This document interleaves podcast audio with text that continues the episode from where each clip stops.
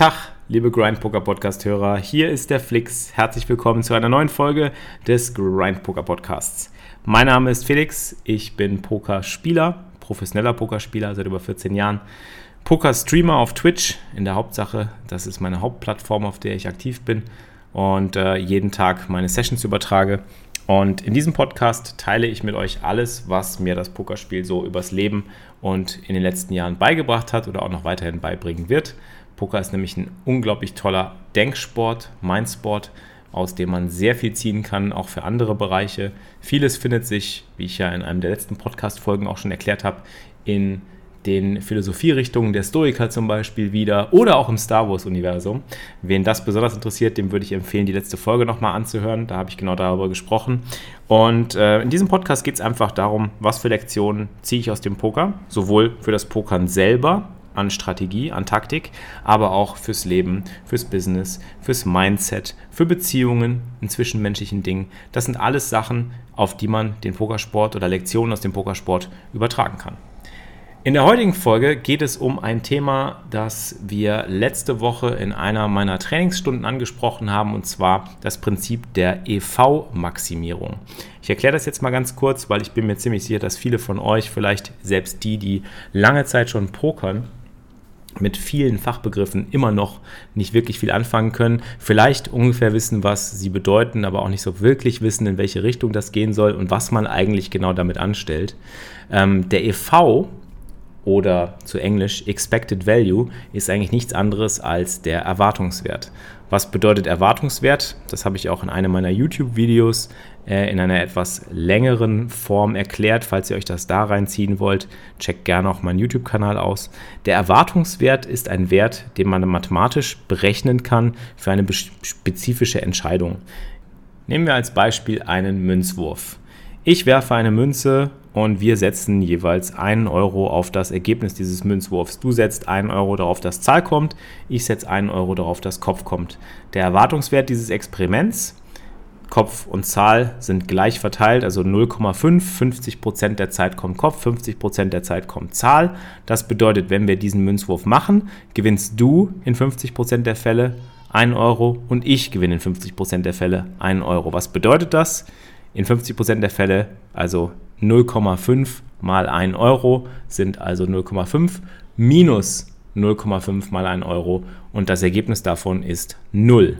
Es ist also ein sogenanntes Nullsummenspiel. Kein Spieler kann bei diesem Münzwurfspiel gewinnen, wenn wir beide nur 1 Euro setzen. Gewinnen können wir erst dann, wenn irgendeiner von uns mehr Geld setzt, als ihm zusteht. Also wenn du 2 Euro setzt und ich 1 Euro setze. Du setzt 2 Euro, ich setze 1 Euro, ist ja klar, ich komme günstiger dabei weg und du machst mehr Profit langfristig gesehen. Aber darum soll es jetzt nicht gehen. Ähm, es geht vielmehr um den Wert als solchen. Wie kann man den in Sachen Poker anwenden und wie kann man den auf die Pokergeschichte übertragen. Der Erwartungswert einer Entscheidung, den kann man natürlich beim Poker nicht so einfach berechnen wie bei einem Münzwurf. Natürlich kann man ihn berechnen, wenn man zum Beispiel eine All-In-Situation hat. Also wenn ich Pocket Queens gegen Ace King habe, weiß ich ungefähr, dass das einem Münzwurf gleichkommt. Also weiß ich, wenn ich mit diesen beiden Händen gegeneinander All-In bin und wir beide zu gleichen Teilen äh, etwas in den Pot gelegt haben und vielleicht sogar noch etwas extra Geld, also sogenanntes Dead Money im Pot ist, kann es gut sein, dass sich das Experiment, also das All-In, für uns beide rentiert. Angenommen, es sind nämlich die Blinds im Pot und in 50% der Fälle gewinnst du, in 50% der Fälle gewinne ich, macht es für uns beide Sinn, unser Geld in die Mitte zu schieben, wenn ich Ass König habe und du Pocket Queens. Ich weiß ja, ich bekomme es in ungefähr 50% der Fälle zurück, du in ungefähr 50% der Fälle. Gut, die Wahrscheinlichkeiten sind nicht ganz so akkurat, es liegt wahrscheinlich eher irgendwo realistischerweise bei 45, 55. Das macht aber nichts. Klassischer Coinflip, zwei Overcards gegen den Pocket Pair, um das ganze Experimenten zu vereinfachen. Warum lohnt es sich beim Pokerspiel ein All-In zu begehen oder ein All-In zu erzwingen in manchen Situationen oder auch ein All-In wahrzunehmen. Also dieser klassische Coinflip bei einem Turnier zum Beispiel, wenn ihr ein Pokerturnier spielt, man kennt das, man ist davon genervt, ja. Irgendwann läuft alles auf diesen letzten Münzwurf hinaus. Man muss All-In gehen. Warum muss man das tun? Und warum sollte man es nicht vermeiden? Weil es rentabel ist und zwar langfristig rentabel für beide Parteien. Also für jeden lohnt es sich, weil wir ja das sogenannte Dead Money, also das tote Geld im Pot haben. Es sind bereits Blinds im Pot. Die stammen von anderen Spielern. Klar, manchmal stammen sie auch von uns selber. Das spielt aber keine Rolle. Beim Pokern betrachtet man das Geld, was bereits in den Pot eingezahlt ist, immer als totes Geld. Ob das jetzt von uns kommt oder von jemand anderem, spielt dabei keine Rolle. Alles, was danach investiert wird, ist dann Geld, was wir auf den Ausgang eines solchen Experiments oder einer solchen Entscheidung eben setzen. Und dann, und genau dann, können wir profitieren und dann lohnt es sich sowohl für den Spieler mit Ass König wie auch den Spieler mit Pocket Queens All-In zu gehen. Und wenn er das nicht tut, überlässt er dem anderen, also der anderen Partei, das tote Geld. Und genau darum geht es beim Pokern, der Kampf um das tote Geld. So, wie geht es jetzt weiter mit dem Erwartungswert? Das ist eine einfache Situation, ein einfaches Beispiel. Ace King gegen Pocket Queens oder der klassische Coinflip beim Turnier mit Dead Money. Ich glaube, das ist relativ klar.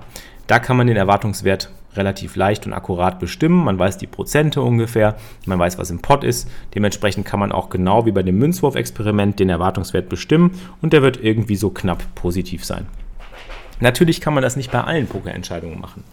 Bei Pokerentscheidungen, die sind natürlich viel, viel komplexer und die beinhalten ja auch Berücksichtigungen von teilweise Sachen, die man noch gar nicht überblicken kann. Also zum Beispiel gerade wenn es darum geht, einen Flop zu spielen, einen Turn zu spielen, einen River zu spielen. Ich weiß ja noch gar nicht genau, wie die ganzen Ausgänge dieses Experiments lauten können, sodass ich bestimmen könnte, was ist jetzt der Erwartungswert für jede einzelne Entscheidung, wenn ich sie durchgehe. Ihr müsst euch beim Pokern, das Pokern als solches oder ein Pokerspiel, eine Pokerhand, würde ich mir immer so vorstellen wie einen Entscheidungsbaum. Man fängt Preflop an, man entscheidet sich erstmal, spiele ich die Hand oder spiele ich die Hand nicht. Da verzweigt man schon. Und dann gibt es natürlich noch die Verästelung, call ich die Hand nur gegen einen Raise oder limp ich die Hand nur, also bezahle ich nur den Big Blind, um den Flop zu sehen, raise ich die Hand oder fold ich sie. Im Endeffekt könnte es also sogar eine Verwurzelung von bis zu vier Ästen geben. Also hat man quasi schon den ersten Ast dieses Baumes. Dann geht es weiter auf dem Flop. Wie geht es weiter? Bette ich, spiele ich eine sogenannte Continuation Bet. Call ich eine Bet, raise ich eine Bet, folde ich, checke ich, das sind schon wieder Entscheidungen. Und auch hier tut sich ein weiterer Entscheidungsbaum auf. Das gleiche gilt dann auch für Turn and River. Und man hat halt diese ganzen Verästelungen. Ihr könnt euch das Ganze dann wie so ein Baumkonstrukt vorstellen, wo man in jeden einzelnen Ast reingehen kann.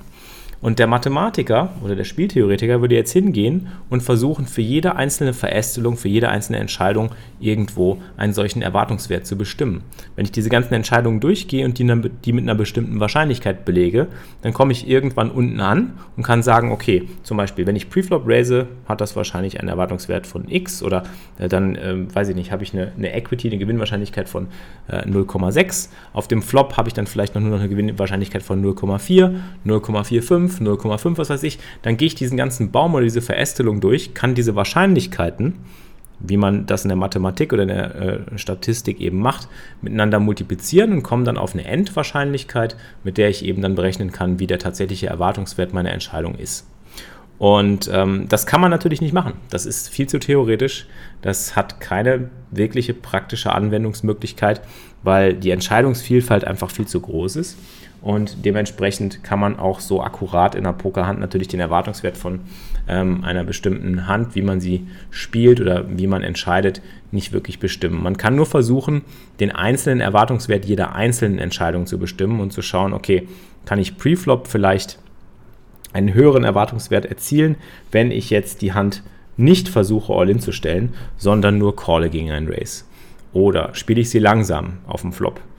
Muss ich direkt raisen? Muss ich direkt Continuation betten? Kriege ich vielleicht mehr Geld aus den gegnerischen Bluffs?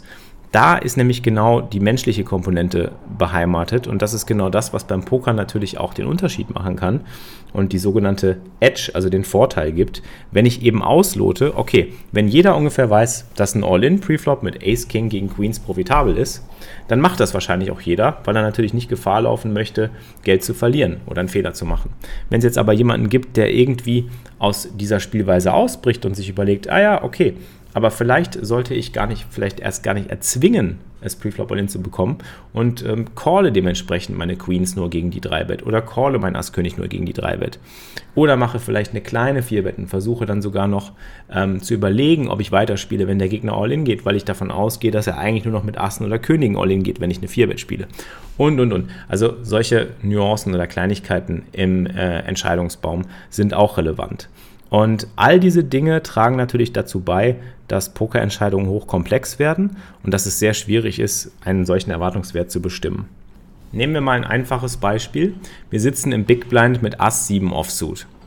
Wir sehen uns einem Button Race gegenüber, der Button eröffnet und wir überlegen, ob wir die Hand jetzt spielen oder nicht spielen. Ass 7 Offsuit ist eine durchschnittlich sehr, sehr starke Hand. Gegen viele Hände, die die meisten Leute so am Button eröffnen, eine sehr, sehr weite Range, bis zu 50 Prozent, manche sogar noch mehr. Es gibt sogar Leute, die öffnen 100 Prozent ihrer Hände am Button, einfach nur um zu versuchen, die Lines zu klauen. Gegen all diese Hände sind wir mit Ass 7 Offsuit massiv vorne. Wir haben also einen sogenannten Equity-Vorteil, also eine Gewinnwahrscheinlichkeit. Equity ist einfach nur die Übersetzung, bedeutet einfach nur Gewinnwahrscheinlichkeit, wenn wir das Ganze ähm, bis zum River bekommen, also in den Showdown bekommen, wenn unsere Hand tatsächlich den Showdown sehen sollte. Und mit Ass 7 Offsuit haben wir eine so hohe Gewinnwahrscheinlichkeit gegen eine breite Range, also ein breites Spektrum von Händen, die ein Spieler am Button typischerweise eröffnet, dass es Verschwendung wäre, wenn wir diese Hand nicht spielen würden. Also sind wir irgendwo auch verpflichtet oder gezwungen, Ass 7 Offsuit im Big Blind gegen ein Button Open Race zu verteidigen. Jetzt kommt die Problematik und auch die Problematik des Erwartungswertes in dieser Situation. Wie hoch ist der Erwartungswert, wenn ich Ass 7 Offsuit verteidige gegen einen Button Race? Das ist schwer zu sagen. Das kommt ganz auf den Spielertypen am Button an, wie aggressiv der Spieler ist. Und es kommt vor allen Dingen auf die Boardsituationen an. Denn mit Ass 7 Offsuit, sind wir ganz ehrlich, treffen wir seltenst Flops, die uns gefallen. Meistens treffen wir einen Flop wie Bube 10-3 oder Dame 5-2 oder König 10-4 selbst wenn wir eine 7 treffen, sind wir nicht wirklich glücklich. Selbst wenn wir ein Ass treffen, sind wir nicht wirklich glücklich, weil wir meistens einen schlechten Kicker haben oder ein Pärchen haben, was überhaupt keinen langen Atem hat. Also wenn wir die 7 floppen, liegt auf dem Board meistens noch eine oder vielleicht sogar zwei Overcards. Selbst wenn wir auf dem Flop mit der 7 das höchste Pärchen treffen, ist die Wahrscheinlichkeit, dass Turn and River eine höhere Karte bringen, auch noch sehr groß. Und dann ist immer die Problematik, wie schaffe ich es, in den Showdown zu kommen mit der Hand, die eigentlich vor dem Flop, vielleicht sogar auf dem Flop und vielleicht sogar auch auf dem Turn und vielleicht sogar auch auf dem River wahrscheinlich die beste Hand ist. Denn ich habe ja diese Gewinnwahrscheinlichkeit, das weiß ich ja, gegen die weite Range vom Button. Ich muss es also schaffen, diese Gewinnwahrscheinlichkeit in einen positiven Erwartungswert umzuwandeln und zu schaffen, dass der Erwartungswert meiner Ersche Entscheidungen, äh, sowohl Pre-Flop wie auf dem Flop, wie auf dem Turn, wie auf dem River, positiv werden. Klingt jetzt erstmal relativ logisch, mathematisch, theoretisch. Wie kriegt man das in die Praxis umgesetzt? Schwierig. Genau deswegen, genau dieser Grund ist es. Wir haben mit Ass 7 Offsuit auf Flops, Turns und Rivers eine unglaublich schwierige Playability. Zu Deutsch gesagt, eine Spielbarkeit. Also die Hand Ass 7 Offsuit spielt sich einfach nicht besonders gut und ist immer wieder eine schwierige Hand, um sie zu versuchen, in den Showdown zu kriegen. Denn sobald wir uns Aggression gegenüber sehen, haben wir eine Problematik der Entscheidung und wissen nicht genau, ob wir die beste Hand haben. Denn auf der einen Seite könnten wir zu weit gehen und wenn wir das Ass treffen, einfach den Gegner ausbezahlen. Denn zum Beispiel, wenn der Gegner auf einem Ace-High-Board jetzt überhaupt gar nicht oft blufft und sich einfach nur denkt, er spielt weiter, wenn er das Ass trifft und ansonsten blufft er halt nicht, dann callen wir halt immer runter und schauen uns die bessere Hand an. Also ein Set oder Two-Pair oder einfach auch nur ein Ass mit einem besseren Kicker. Und wenn das Board sich sehr eklig entwickelt, es kommt ein Flush dazu, es kommt eine Straße dazu, es kommt eine ganz, ganz blöde Situation für uns auf, in der, in der der Gegner uns unter Druck setzt und sich für einen Bluff entscheidet, dann können wir die Hand gar nicht zu Ende spielen. Dann müssen wir sie unterwegs folden. Oder wir müssen die Zähne zusammenbeißen und einen ganz, ganz toughen Call hinlegen. Oder wir müssen die Zähne zusammenbeißen und jedes einzelne Mal die bessere Hand auszahlen und hoffen, dass wir oft genug einen Bluff erwischen, bis wir eben dieses ganze Geld, was wir durch die Calls ähm, gegen die besseren Hände eben verloren haben, wieder drin haben und quasi wieder reingeholt haben. Und dafür brauchen wir einen ziemlich akkuraten Read, dass der Gegner in solchen Situationen eben auch häufig genug blufft, dass der Gegner häufig genug auch Schlechteres anspielt und und und. Sind also alles Eventualitäten, die den Erwartungswert massiv beeinflussen. Der Erwartungswert ist also als solcher gar kein einfaches Konstrukt, sondern ein komplexes und ich möchte fast sogar sagen transzendentes Konstrukt, weil er so viele Eventualitäten mit einbezieht. Ich weiß gar nicht genau, wie hoch mein eigentlicher Erwartungswert ist. Angenommen, ich habe jetzt eine Hand mit sehr hoher Gewinnwahrscheinlichkeit, so wie Ass 7 Offsuit, und ich weiß, dass ich vorne bin. Ich weiß zum Beispiel, der Erwartungswert von einer Entscheidung, wenn ich sie jetzt treffe, Pre-Flop, Flop, Turn, River, ist 1. Also ich gewinne 1 Dollar, um das Ganze jetzt mal zu simplifizieren.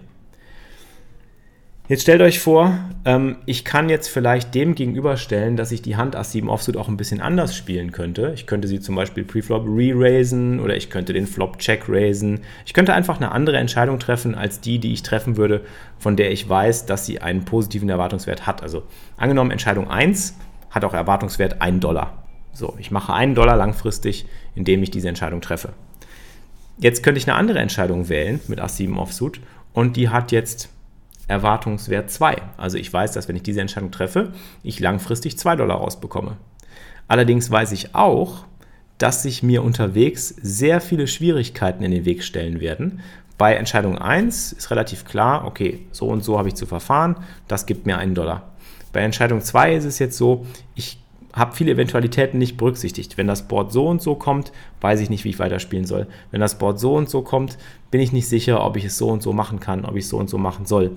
Und im Endeffekt sind so viele Eventualitäten bei Entscheidung 2 mit dabei, dass ich vielleicht gar nicht diese 100%, die ich bei Entscheidung 1 zu diesem 1 Dollar Erwartungswert führen kann, dass ich diese 100% gar nicht geben oder bringen kann bei Entscheidung 2. Würde also bedeuten, dass ich in Entscheidung 2 vielleicht nur in 50% der Fälle überhaupt in den Showdown komme und meinen Erwartungswert realisieren kann. Bedeutet also, dass ich nur die Hälfte der Zeit das Geld gewinne. Und dementsprechend ist der Erwartungswert, 50% von 2, ist dementsprechend dann auch nur 1. Also habe ich auch nur einen Dollar raus, weil ich in den anderen Fällen gar nicht weiß, mache ich da vielleicht noch mehr Verlust, mache ich da noch mehr Gewinn. Ist noch nicht so ganz erforscht. Und genau darin liegt die Krux beim Pokern. Jetzt wissen wir ja, Entscheidung 1 habe ich schon raus. Also bei Entscheidung 1 weiß ich relativ klar, was zu tun ist. Ich spiele Call Preflop, Check Call Flop auf diesen Boards, Check Call Turn auf diesen Boards auf diesen Turn-Karten, Check Call River auf diesen River-Karten, Check Fold äh, auf diesen Karten, Check Race auf diesen Karten und so weiter. Ich habe ungefähr rausgekriegt, okay, das gibt mir einen Dollar Erwartungswert. Die andere Variante ist vielleicht etwas komplexer, könnte mehr Dollar geben, also würde mir vielleicht langfristig 2 Dollar bringen, hängt aber an zu vielen Faktoren, auch an gegnerischen Faktoren. Und wenn ich nur 50% dieses Erwartungswerts von Entscheidung 2 oder Linie 2 realisieren kann, dann mache ich trotzdem nur einen Dollar langfristig. Und Entscheidung 2 ist offensichtlich komplexer, schwieriger und bringt mich in blöde Situationen, in denen ich Fehler machen könnte. Heißt also, ich könnte sogar im Endeffekt noch weniger als den Dollar zurückbekommen, weil ich Fehler mache in verschiedensten Spots und bin dann besser bedient mit Entscheidung 1.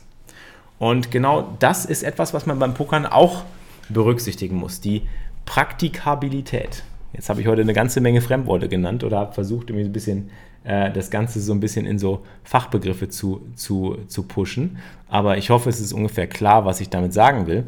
Es ist halt wichtig, beim Pokern praktisch zu denken und nicht immer nur theoretisch in Erwartungswert, in Spieltheorie, in Wahrscheinlichkeiten, in Equity.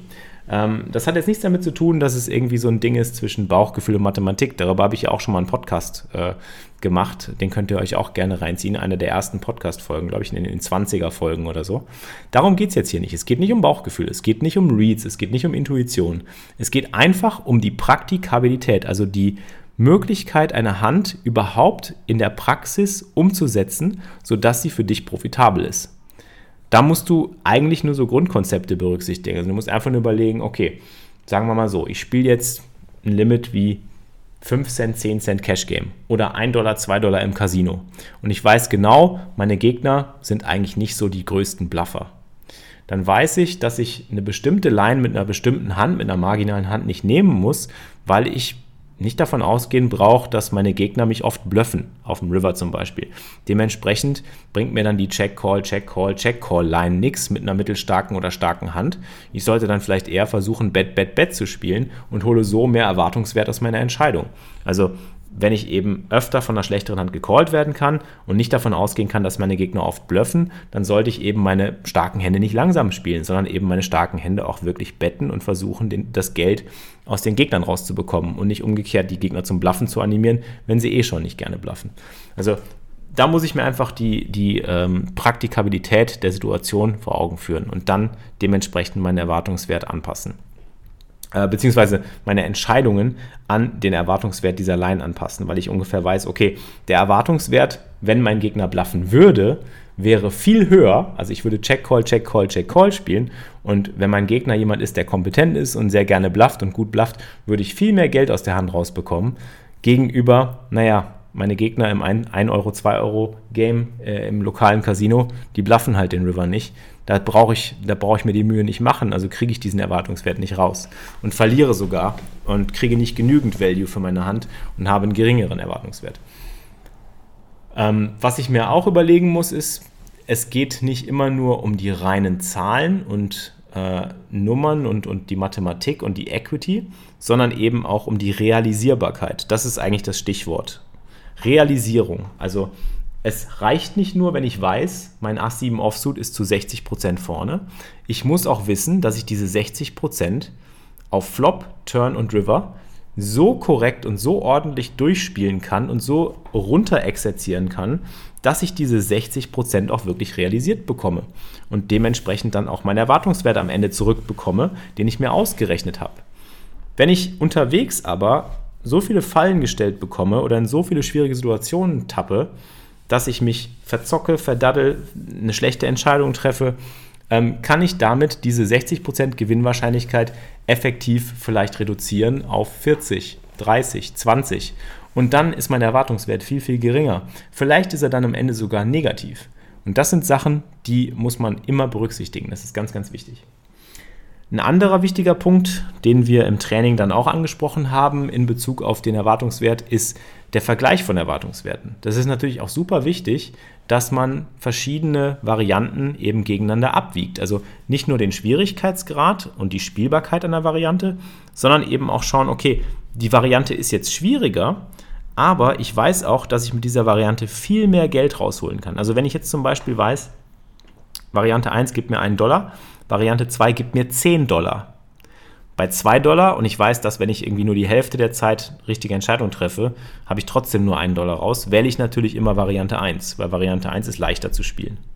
Leichter zu spielen ist immer besser für dich als Pokerspieler in der Praxis, weil du weniger Fehler machst und weil du weniger Kopfschmerzen hast, ist ja logisch. Wenn du jetzt aber weißt und ausgerechnet hast, dass eine bestimmte Entscheidung zum Beispiel dir 10 Dollar bringt und du sie, sagen wir mal, in ja, vielleicht nur 30 bis 40 Prozent der Fälle realisieren kannst, weil du vielleicht unterwegs auch wieder Fehler machen wirst, weil es vielleicht nicht ganz so leicht ist, dann sollte man trotzdem zu Variante 2 greifen. Das ist auch wieder wichtig. Also man darf sich dann auch nicht scheuen davor, schwierigere Lines in Angriff zu nehmen, nur weil sie schwieriger sind und dementsprechend halt eine leichtere zu bevorzugen, weil es keine schweren Entscheidungen birgt. Ähm, perfektes Beispiel wäre sowas wie Protection. Ich habe ja ganz oft schon auch im Podcast gesagt, Betten für Protection ist ja immer so eine Sache. Wenn ich setze, einfach nur in der Hoffnung, dass ich jetzt den Pot klar machen kann. Also angenommen, ich habe jetzt, weiß ich nicht, Top Pair und das Board gibt mir, gibt mir irgendwie einen Flush Draw und einen Straight Draw und ich setze Pot mit einem schwachen Top Pair, obwohl ich keinen guten Kicker habe. Habe ich den Vorteil, dass ich natürlich von vielen Händen wie Flush Draws, Straight Draws oder auch äh, schwächeren Paaren einfach keinen Call bekomme und äh, meine Gegner vielleicht sogar sich für einen Titan Fold entscheiden. Ähm, auf der anderen Seite, wenn ich gecallt werde, verliere ich aber auch umso mehr, komme in einen großen Pot of Turn and River und habe dann schwierige Entscheidungen zu treffen. Ist jetzt ein bisschen arg simplifiziert, weil in der Realität werden die meisten Leute auch gegen eine Pot-Bet, einen Flush Draw oder einen Straight Draw nicht folden. Aber angenommen, es wäre ein Gutshot oder ein schwächeres Paar, genau diese Hände folden und man möchte sich davor beschützen. Das ist so dieses typische Beispiel von, ich möchte jetzt keine Karte mehr zulassen. Ich möchte jetzt nicht, dass mein Gegner auf dem Turn nochmal bezahlt und sich seinen Flush kauft. Ja? Dann bette ich Pot oder ich gehe vielleicht sogar All In und mein Gegner foldet. Ja, super. Hat er den Flush Draw weggeschmissen, hat er den Straight Draw weggeschmissen und alles ist gut. Wir müssen den River nicht spielen und müssen keine schwere Entscheidung treffen. Problem ist aber, langfristig hole ich aus der Situation natürlich nicht das Maximum raus, weil ich möchte ja eigentlich, dass mein Gegner schon irgendwo einen Fehler macht, mit einem Flush Draw nochmal bezahlt, obwohl es nicht dürfte, entgegen seiner Odds, mit einem schwächeren Pärchen nochmal bezahlt, obwohl es nicht dürfte. Da hole ich mehr Geld raus. Aber ich muss dann natürlich auch einen River spielen und wenn ich einen River spielen muss, birgt das wieder Entscheidungs- Potenzial oder Potenzial für eine fehlerhafte Entscheidung. Wenn der Flush ankommt, spiele ich Check Fold, mein Gegner kann mich bluffen. Wenn der Flush nicht ankommt, ähm, kriege ich vielleicht auch nichts mehr, aber gleichzeitig kann es vielleicht sein, dass ich eine bestimmte Karte auf dem River nicht sehe, die mein Gegner treffen könnte, mit der er irgendwie zwei Paar oder einen Gutshot trifft oder sowas. Klar, diese Gefahren birgt ähm, die kleinere Bet oder die, die etwas schwierigere Variante. Das wäre dann sozusagen die schwierige Variante von beiden. Aber sie macht mir langfristig auch mehr Geld. Und das muss ich immer abwägen. Und nur weil eine Variante schwieriger ist, heißt es nicht, dass die Variante schlechter ist. Und das ist das Wichtige. Man muss wirklich diese Erwartungswerte von verschiedenen Entscheidungen immer gegeneinander abgleichen und versuchen, sie zu optimieren. Ihr dürft euch also nie zur Ruhe setzen und sagen, ja gut, der Felix hat gesagt, ich soll dann eher die leichte Entscheidung nehmen, wenn ich nicht weiß, äh, ob ich die andere irgendwie durchbekomme oder ob die andere irgendwie äh, realisierbar ist, ob ich die Gewinnwahrscheinlichkeit oder den Erwartungswert da überhaupt realisieren kann. Ähm, darum geht es nicht. Ihr müsst beim Pokern immer darauf blicken, wie kann ich etwas noch verbessern in bestimmten Spots. Es gibt immer irgendwas zu verbessern. Und wenn die Variante schwieriger ist, ist es meistens so, dass sie vielleicht auch mehr abwirft. Oder umgekehrt, eine Variante, die mehr abwirft, ist oft die Variante, die etwas schwieriger ist, weil ist ja logisch, wenn jeder diese schwierige Variante spielen würde oder spielen könnte, dann gäbe es ganz viele tolle Pokerprofis, die uns alle crushen würden. Klar, da gibt es auch einige von, aber der Großteil der Pokerspieler ist das eben nicht. Und das macht ja auch den Großteil der Pokerprofis aus, dass sie eben genau diese Nuancen, genau diese Maximierungen besser vornehmen als der durchschnittliche Spieler. Also, dass sie entscheiden, okay, in der Situation nehme ich jetzt nicht den Easy Way Out, sondern bette eben etwas kleiner, laufe Gefahr, dass ich vielleicht auch mal einen Race bekomme, mit dem ich nicht genau weiß, was zu tun ist. Vielleicht bekomme ich einen Call und einen schweren River-Spot aber vielleicht hole ich mehr Geld aus dem Spot raus. Und ja, das sind Sachen, die ihr euch immer wieder überlegen müsst und die euch immer wieder ähm, durch den Kopf gehen müssen, wenn ihr Poker spielt und dann besonders auch, wenn ihr eine Hand analysiert. Nach einer Session würde ich euch übrigens immer empfehlen, markiert euch, habe ich heute Morgen noch gepostet auf Instagram, eine Hand aus der Session macht euch das zur Routine und analysiert die dann am nächsten Tag, vor der nächsten Session. Nicht direkt am gleichen Tag, weil dann ist man meistens noch befangen. Ihr habt irgendeinen Spot, in dem ihr irgendwas verkackt habt oder wo ihr nicht sicher wart, ob ihr die richtige Entscheidung getroffen habt oder wo ihr denkt, oh Mist, da weiß ich noch keine Lösung zu. Macht das nicht am selben Tag, markiert die Hand und dann vor der nächsten Session geht ihr hin und reviewt sie, gebt sie ein paar Freunden, gebt sie Leuten, zum Beispiel bei uns auf Discord. Wir haben eine riesengroße Discord-Poker-Community, die sich gegenseitig stützt und supportet und ähm, gegenseitig hilft.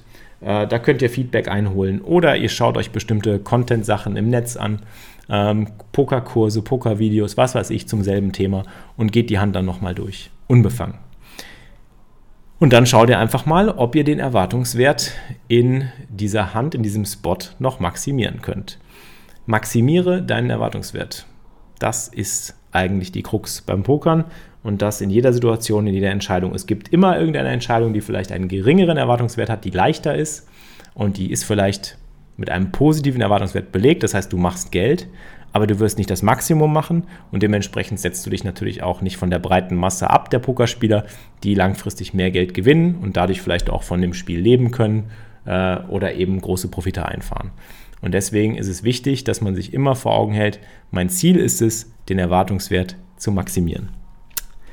So, das war es dann auch zum heutigen Thema des Podcasts. Und jetzt maximiere ich mal den Erwartungswert dieses Podcasts, hoffentlich, und äh, möchte euch doch äh, erstmal Danke sagen, natürlich an dieser Stelle, aber auch darauf hinweisen, dass, wenn euch mein Content gefällt, ich mich freuen würde, wenn ihr mal bei Twitch vorbeischaut. Das ist meine Hauptplattform. Da streame ich eigentlich fünfmal die Woche und erkläre mein Pokerspiel, mache Pokertraining mit euch, reviewe Hände.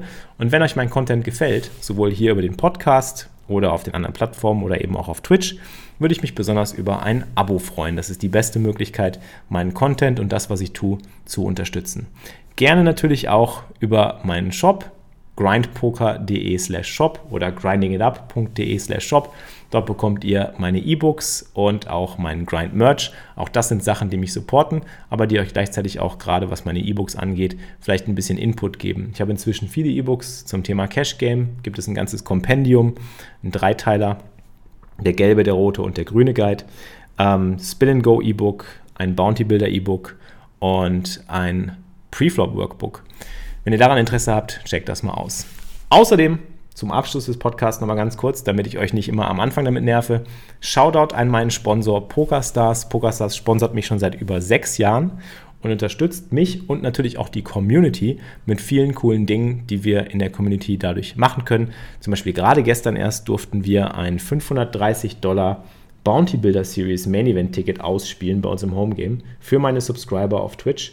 Also ich hoffe auch, dass ihr mal auf Twitch vorbeischaut und euch anguckt, wie ich tagtäglich mein Werk, mein Grindwerk auf PokerStars verrichte.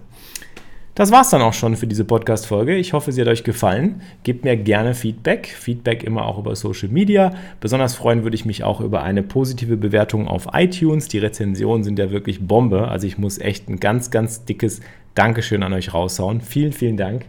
Ich bereite mich dann jetzt mal heute Nachmittag auf mein Pokertraining auf Twitch vor und würde mich freuen, wenn ihr mal einschaltet. twitch.tv slash xflix XFLIXX ist der Name. Wir sehen uns, macht's gut, bis dahin und möge der Grind mit euch sein. Euer Flix.